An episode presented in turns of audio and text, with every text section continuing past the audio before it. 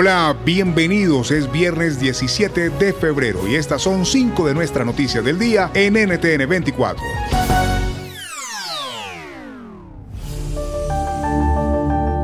En Alemania comienza la Conferencia de Seguridad de Múnich en su versión número 59, la cual reúne oficiales de gobierno, responsables de inteligencia y espionaje, mandos militares, analistas y expertos. La reunión de este año coincide unos días antes con el primer aniversario del inicio de la guerra en Ucrania. Rusia e Irán no han sido invitados a la reunión de este año, pues cabe resaltar que el ministro de Relaciones Exteriores ruso, Sergei Lavrov, un habitual en esta conferencia, para evitar, según los organizadores, que aproveche el foro para su propaganda de guerra, y a los representantes iraníes en respuesta a la brutal represión de las protestas de mujeres en su país.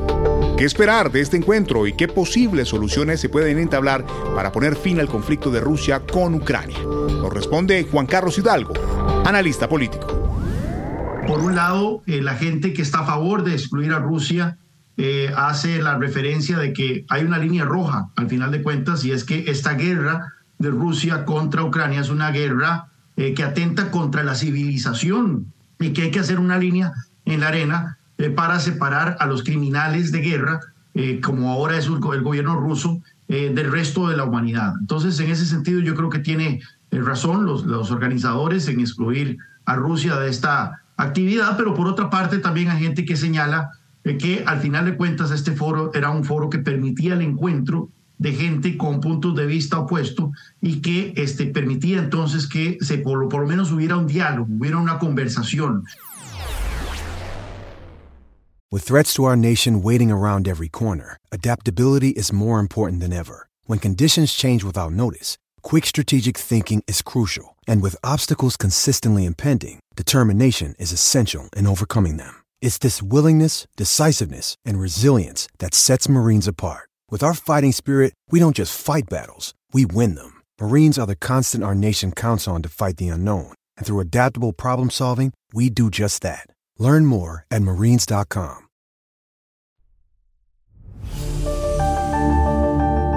Joe Biden viaja este lunes a Polonia para conmemorar el primer aniversario de la invasión rusa de Ucrania. Vuelve a la región por segunda vez desde el pasado 24 de febrero en una fase incierta del conflicto y sin una salida clara.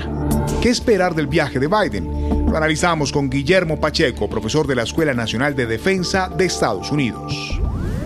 Me parece que lo que están haciendo Biden y la, la OTAN, Unión Europea, es reconocer a Polonia en su apoyo en este proceso de la guerra. Parte de este proceso, como se mencionó, el envío de armamento más pesado en este proceso, pero Polonia, en cuanto a números, me parece que juega un papel importante, como lo mencionaba. Entonces, creo que lo que está haciendo el presidente Biden es también, está siendo congruente con la visita del año pasado, que él prometió en, en, en esa visita el poder volver lo más rápido posible relacionado a la guerra. Entonces, creo que lo que está haciendo el presidente Biden es congruente a eso y un reconocimiento al presidente.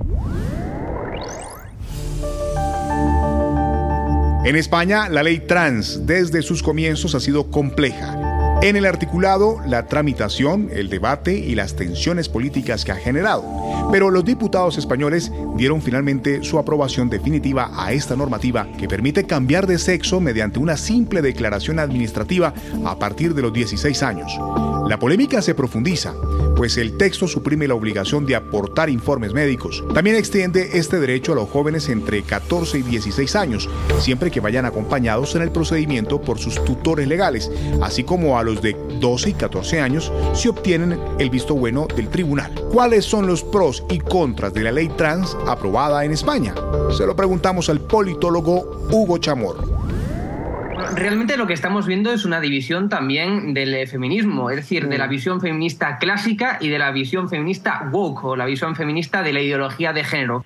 Pues evidentemente, eh, como pro, yo diría claramente, es dar visibilidad a los trans, pero tenemos que ir más allá, tenemos que ir a las consecuencias o los efectos que puede llegar a tener esta ley, y es que se vuelva contraproducente, que sea contraproducente hay casos en donde agresores, violadores sexuales, eh, pues eh, bueno, se, cambian de, sexo, pasan a ser mujeres y por tanto la ley, por ejemplo, de violencia de género, tan importante para eh, achacar, para acabar o para de alguna forma reducir los casos de violencia machista, pues no se puedan aplicar.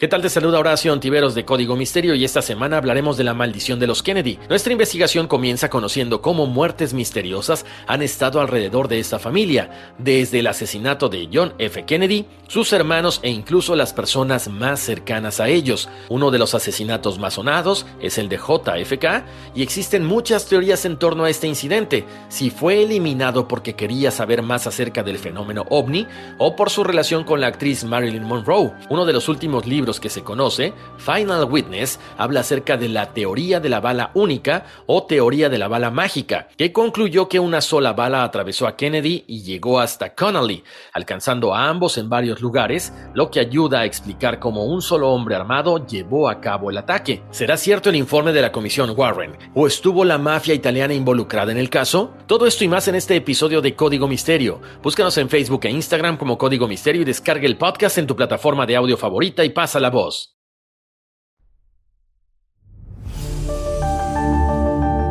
En Venezuela, el presidente de Colombia, Gustavo Petro, y Nicolás Maduro, el líder del régimen de Venezuela, firmaron un acuerdo comercial entre ambos países la tarde del jueves. El encuentro fue breve, pero fue un nuevo encuentro.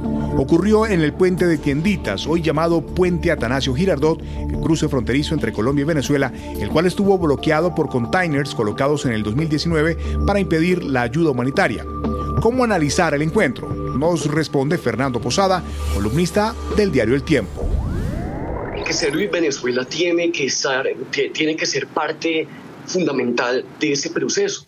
Y no en vano, por eso antes se han llevado a cabo diálogos de paz con el ELN en Venezuela, precisamente porque es que Venezuela es esa frontera más grande que tiene Colombia, donde mucha parte de lo que es la ilegalidad, así como también buena parte del comercio legal, pues, pues ocurre.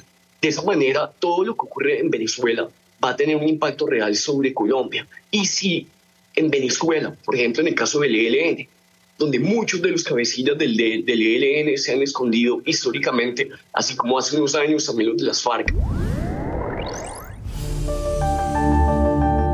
Y al cierre comienza el Carnaval de Brasil con las festividades de Río de Janeiro como la más emblemática.